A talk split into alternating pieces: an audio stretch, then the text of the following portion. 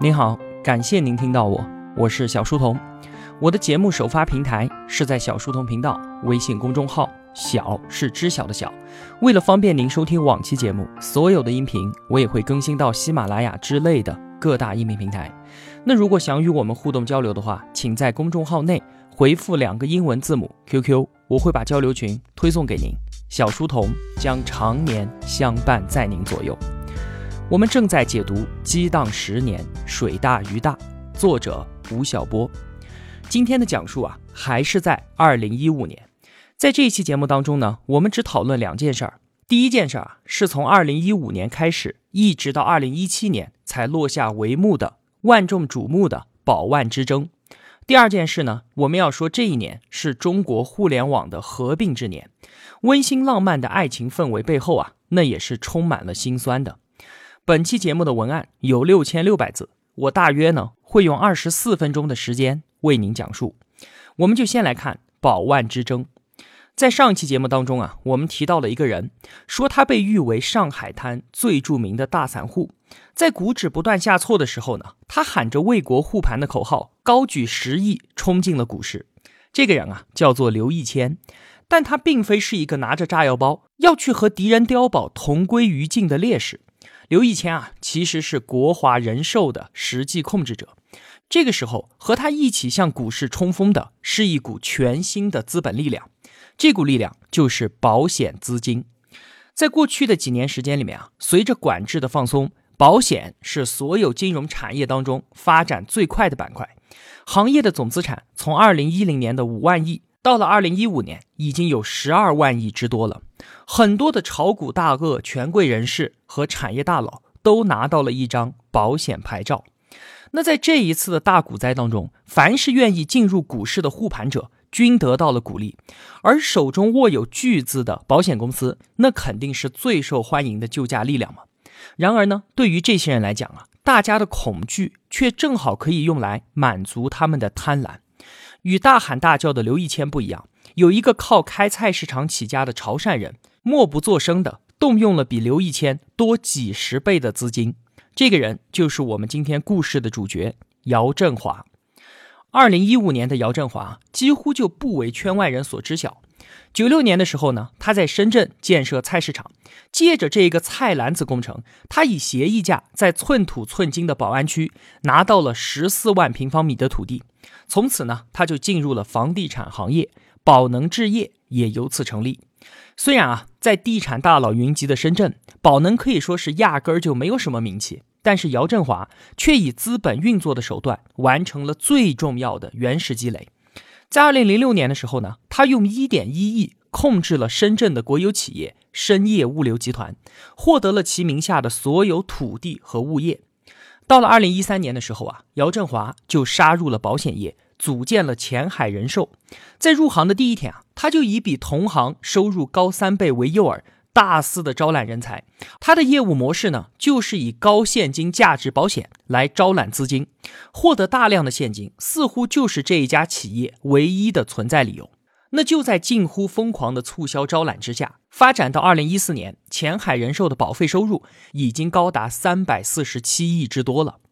那当大股灾爆发的时候啊，姚振华也是逆势入局，先后举牌了合肥百货、明星电力、南宁百货，还有万科。那所谓举牌的意思呢，就是说，当投资者啊持有一家上市公司百分之五股份的时候，就需要向有关部门做书面报告。这个过程呢，我们就称之为举牌。姚振华就在公告里面解释说啊，我们是应保监会的要求，维护市场稳定，所以才买入蓝筹股。那在哀嚎遍野的时候，姚振华是被看成一个勇敢的白马骑士。王石呢，甚至在他自己的朋友圈里面啊，欣慰地说。还是我们深圳的企业彼此知根知底啊！结果呢，接下来的剧情就突然的峰回路转了。姚振华动用了百亿资金，偏执性的不断增持万科的股票，先后四次举牌。到了二零一五年年底的时候啊，宝能已经持有万科百分之二十点零八的股份了，逼近第一大股东的位置。顿时，托底护盘的白马骑士摇身一变，就变成了恶意收购的门口的野蛮人。姚振华之所以会选择万科呢，最主要有两个原因。第一个，万科的股权是极其的分散，它是一家典型的大众持股的公司。第二呢，是万科的股价被长期低估，股价可以说是十年不涨。所以啊，在资本的眼里面，万科简直就是一座堆满了金银财宝，却几乎没有任何防守能力的城堡。当然了，知道这一点的人自然也是不在少数。但是啊，他们更了解另一点，那就是万科的第一大股东是超大央企华润集团。所以啊，想要利用万科股权分散的特点去替换掉华润的位置，还是要掂量掂量自己的轻重的。不过呢。尽管知道如来佛祖是法力无边，还是会有孙悟空要去大闹天宫。万科作为中国排名第一的房地产企业，可是买了他股票的散户朋友们却是颗粒无收。这一次啊，宝能对于万科的连续举牌，倒是受到了股民们的热烈欢呼。宝万之争，它也是生动的证明啊，即便是自诩治理结构最为先进的中国上市公司们，仍然在资本设计上面处于原始形态。没有办法适应现在金融商业主义时代的到来。王石呢，此前还在公开场合说啊，自己从来都不担心公司的股价。他说，万科的账面上有超过五百亿的现金，只要股价跌破十三块七，他随时都可以进行股票回购。但是他却没有想到，真的会有人动用几百亿的资金前来公开掳掠。面对宝能的持续增持，万科可以说是毫无还手之力。那么大股东华润呢？刚刚发生了宋林事件，使他在这件事情上啊，也是表现的懦弱无能。我们从之后所披露的事实可以看到啊，姚振华他所动用的资金，除了前海人寿他自己的钱之外呢，还得到了银行机构的暗中支持，像是浙商银行就向宝能旗下的聚盛华输送了两百亿的资金，还有平安、广发、民生和建设银行也是先后提供了一百四十五亿的资金。这可就意味着增持万科的这个行动，几乎是金融资本集团对于实体上市公司的一次路演式的围杀。在二零一五年七月份，宝能举牌持有万科百分之十股份的时候啊，在冯仑的撮合之下，王石和姚振华两个人在北京见了一面。在谈话的过程当中呢，姚振华说自己是王石的粉丝，而王石呢，则明确的表态说不欢迎宝能成为万科的大股东。他直言说：“啊，你的信用什么时候赶上万科了，那我就什么时候欢迎你来。”这场会面啊，可以说是不欢而散。但是啊，宝能受不受欢迎，以及他配不配做大股东的问题，并不是你王石说了算的，而是资本说了算。接下来的几个月，宝能就铁了心的增持万科，而且在这个过程当中呢，安邦保险吴晓辉和恒大地产的许家印也是不甘寂寞的跑过来插上了一脚。戏码是越加越多，舆论也是一次又一次的为之哗然。到了十二月十七号啊，王石公开宣战，他说不欢迎宝能系成为万科第一大股东，不会受到资本的胁迫，将为万科的信用和品牌而战。结果第二天，宝能就再次举牌，以百分之二十四点二九的股比成为了万科的第一大股东。当天下午，万科宣布停牌。在二零一五年。万科创下了历史上最好的销售业绩，营收两千六百多亿，第一次闯进了世界五百强。而宝能集团呢，从来就没有出现在前百大地产公司的名单上面。然而啊，在资本市场上，万科却成为了姚振华蔡澜当中的商品。那为了阻止宝能入主万科，王石一边停牌，一边焦急地寻找结盟者。他得到了深圳政府的支持。到了二零一六年三月份的时候啊，万科宣布以定向增发的方式引入深圳地铁作为战略投资人。人们原本以为啊，王石引入深圳地铁，这是一记狠招。将打得姚振华满地找牙。姚振华在万科董事会当中是没有席位的。如果华润集团赞成的话，那么引入方案就将尘埃落定。然而，华润竟然奇迹般的投了反对票，姚振华起死回生。在二零一四年啊，傅玉宁接替宋林担任华润集团董事长。这对于万科来说，本应该是件好事儿。傅玉宁他是出身招商局，有着深圳蛇口创新开发的 DNA。王石呢，也是有着深圳蛇口的风范。两个人本应该是有着天然的默契的。然而啊，长时间以来，万科与华润的沟通都是郁亮在出面。王石自从他去欧美访学之后，似乎已经忘记了人与人之间的默契是来源于更多的来往和沟通的。王石对于傅玉宁显得并不那么尊重，虽然这一说法我们无从证实，但是啊，这也并不是不可能的。十五年来，华润一直都没有干预过万科管理层所做出的决定。王石呢，也已经习惯了和大股东这样的相处方式，甚至他觉得这是理所当然的。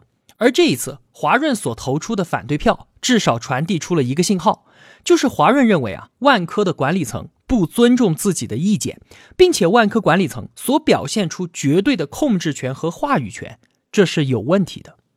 那直到王石公开说不欢迎宝能的那一刻，他自己依然认为啊，华润会一如既往的支持他。而就在这短短的几个月当中，为什么华润和万科管理层出现了不和呢？其实啊，在外界看来，对于姚振华公开宣战这一招啊，实际上是体现了王石和管理团队缺乏平等友好的沟通技巧。这就有一点像是一个成绩好的孩子被老师批评了之后呢，就威胁说：“我从此不好好学习了。”一样。王石针锋相对的宝能系，再怎么说啊，毕竟是万科实际上的又一个大股东。而王石本人，他在舆论上的失据也不是第一次了。就和零八年的拐点论和地震捐款事件一样，他所说的那些话，我们姑且不论对错好坏，但是在舆论的关键时机上，确实是不合时宜的。那难道说骄傲的王石就不能够好好的沟通吗？至少我想啊，在他的心理天平没有被征服之前，这多少啊，确实是有点障碍的。到了二零一六年六月二十六号，宝能系公开发起罢免王石案。理由呢是长期游学脱岗，却仍然领取着五千万的高薪，而万科呢已经成为被内部人员控制的上市公司了。言下之意呢，姚振华是要血洗万科管理层。那按照常规的公司治理逻辑啊，大股东的意志几乎就代表了最后的决定。就当大家都在等着王石发表辞职感言的时候，他却在微信朋友圈里面发了两条意味深长的消息。一条呢是表达对于华润的不满，他说啊，当你曾经依靠信任的央企华润，毫无掩饰的公开和你狙击的恶意收购者联手，彻底否定万科管理层的时候，遮羞布全部都撕去了。好吧，天要下雨，娘要改嫁，还能说什么呢？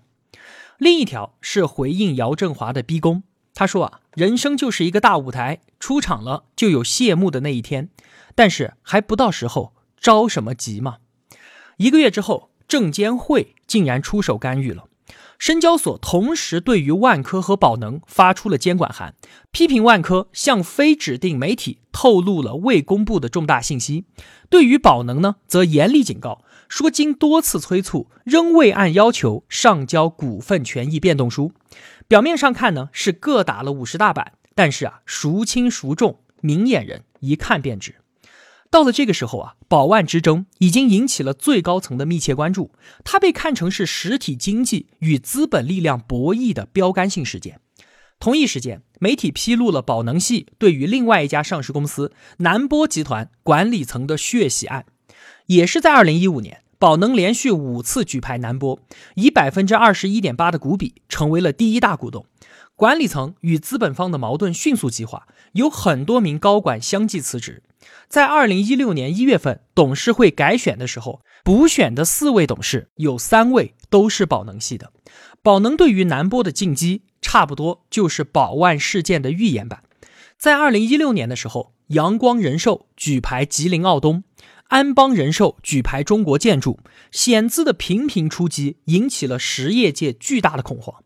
到了二零一六年十一月份，姚振华又故技重施，狙击了格力电器。铁娘子董明珠顿时勃然大怒，她在中央电视台举办的财经论坛上发表讲话，怒斥说：“啊，你们还是中国人吗？很多人用经济杠杆来发财，这是对于实体经济的犯罪。实体企业家的集体愤怒啊，显然构成了一股不可忽视的力量。结果呢，在十二月三号的时候，证监会主席刘士余用前所未有的严厉口吻警告说。”我希望资产管理人不当奢淫无度的土豪，不做兴风作浪的妖精，不做坑民害民的害人精。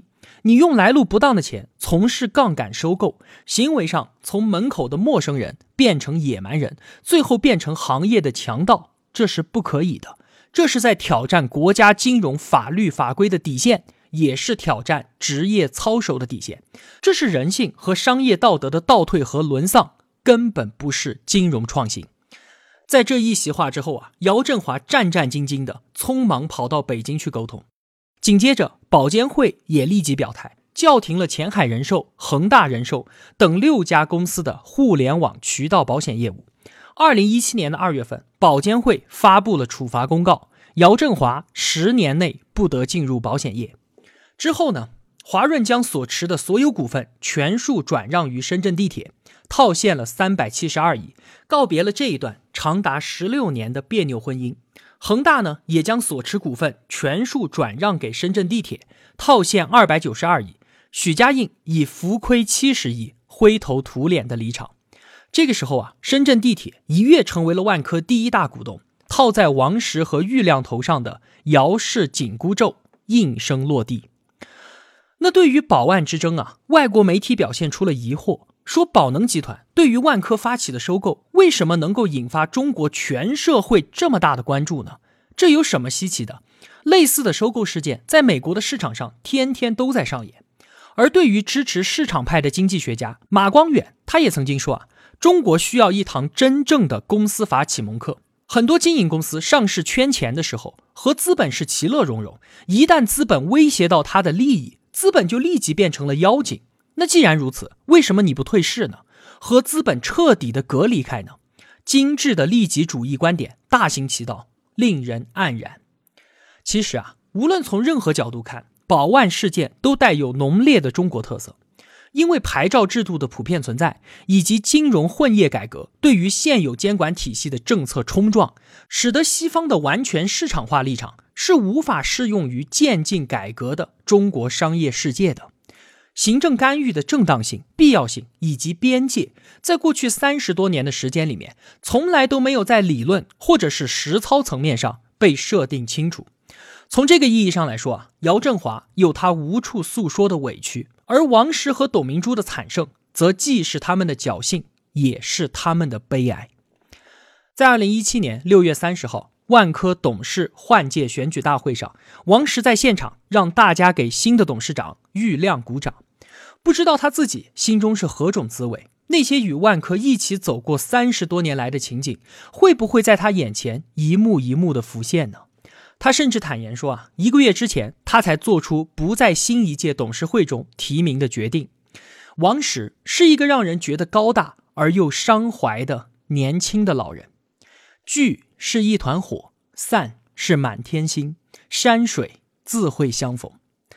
那我们说完了姚振华与王石，我们再把目光聚焦到二零一五年的互联网世界。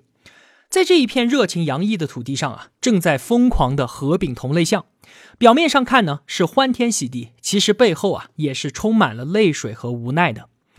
二零一五年情人节这一天，滴滴和快滴合并，陈伟说啊，打则惊天动地，合则恩爱到底。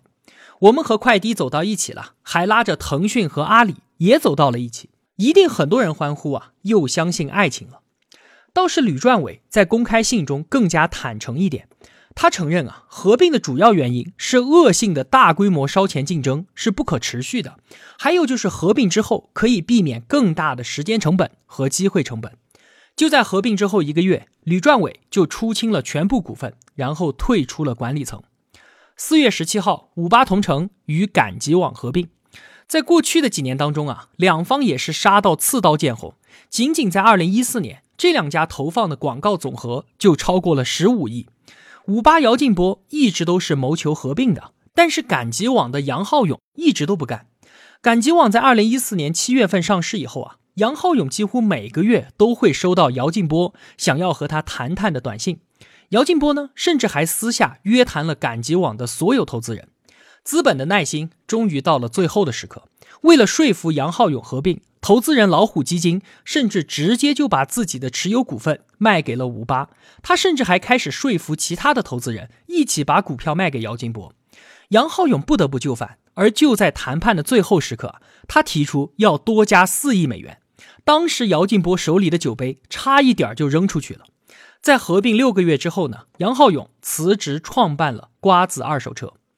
十月八号，美团和大众点评合并，背后也是资本撮合的结果。红杉资本的沈南鹏起到了关键的作用。合并之后一个月啊，大众点评的张涛就从管理一线撤出了。张涛抱着其他几位创始人抱头痛哭的照片在网上流传，令人唏嘘。十月二十五号，携程成为了去哪儿网最大的股东。去哪儿网创始人庄辰超辞职创业。那除了刚才我们说到的这些重量级的合并之外呢，还有另外几起独角兽级别的并购事件。像是腾讯文学收购了盛大文学，婚恋网站世纪佳缘与百合网合并，女装电商美丽说与蘑菇街合并。二零一五年啊，可以被看成是中国互联网的合并之年。这个现象呢，意味着三个新特征的出现。第一呢，移动互联网的引爆性红利即将要吃完了，在经历了五年的高速扩容之后。这一年，中国市场的手机增长已经陷入了停滞，出货量竟然比二零一三年下降了百分之十，增量生意就此宣告结束。第二个特征呢，是互联网服务市场已经趋于饱和了，廉价的流量就此消失，线上新客户的获取啊越来越困难，合并是降低竞争成本的唯一出路。第三个特征是这些并购案啊，既是资本推动下的结果。也预示着，在这一个领域，大的投资机会的结束，焦急的资本正在谋求退出，并且去寻找下一个风口。另外呢，在这一年，九零后以非常突兀的方式冲进了人们的视野，他们被视为是天生的全球化的一代，也是互联网的原住民，更是出生于千万中产阶级家庭的独生子女。万科就邀请了一位叫做马佳佳的九零后女生去讲课。她对台下的叔叔阿姨们说：“啊，你们别忙活了，我们九零后根本就不买房。”马佳佳是他们那一年云南高考的文科状元，从中国传媒大学毕业的当天，他就在学校附近开了一家情趣用品商店。他一脸萌状的举着两只震动棒的照片传遍了互联网。他在高二的时候啊，就做了一个学生社交网站。赚到了人生当中的第一个一百万。他对手下的小伙伴们说：“啊，我们都是野孩子，遇到问题解决不了就吵，吵还解决不了就打，住院了我出钱。”其实啊，青春年代的每一次荒唐，他都是闪光的。他也许经不起推敲，却没有人有资格去嘲笑他。马化腾曾经就感慨地说：“啊，创新永远属于年轻人。可能你什么错都没有就失败了，最后就只是错在。”你自己老了，在二零一五年，“小鲜肉”这个词被发明了出来，专门用来形容那些新冒出来的九零后娱乐明星们。这是一个很有歧义的网络名词，与年轻、欲望和男色消费有关。小鲜肉们是社交运动的产物。以往的明星制造路径呢，基本上是三部曲，就是从演艺产品到大众媒体关注，再到话题营销。可是九零后的小鲜肉们则大大的缩短了这个发酵过程。他们首先是在社交媒体里面实现精准的粉丝聚集，渠道呢就是贴吧、QQ 群、微信朋友圈、微博名人排行榜这些。在形成了相当的粉丝群体之后，再反向的引爆于大众媒体。从两年前的小时代到二零一五年的小鲜肉崛起，商业文化的审美主导权发生了转移。娱乐幼齿化、圈层消费、小众传播这一些新的特点开始呈现出来。很显然，一个属于中产阶级的轻快明亮而无不平庸的镀金时代，已经在混乱当中翩翩而至了。知道鹿晗的，请举手。在中欧商学院的课堂之上啊，教授问正在听课的五十位企业家学员，这些学员他们的平均年龄在四十岁左右。他们正是这个国家的财富拥有者。这些人茫然的相互张望，没有一个人举起手来。好了，这就是激荡十年当中的二零一五年。如果我有帮助到你，也希望您愿意帮助我。一个人能够走多远，关键在于与谁同行。我用跨越山海的一路相伴，希望得到您用金钱的称赞。我是小书童，我在小书童频道与您。不见不散。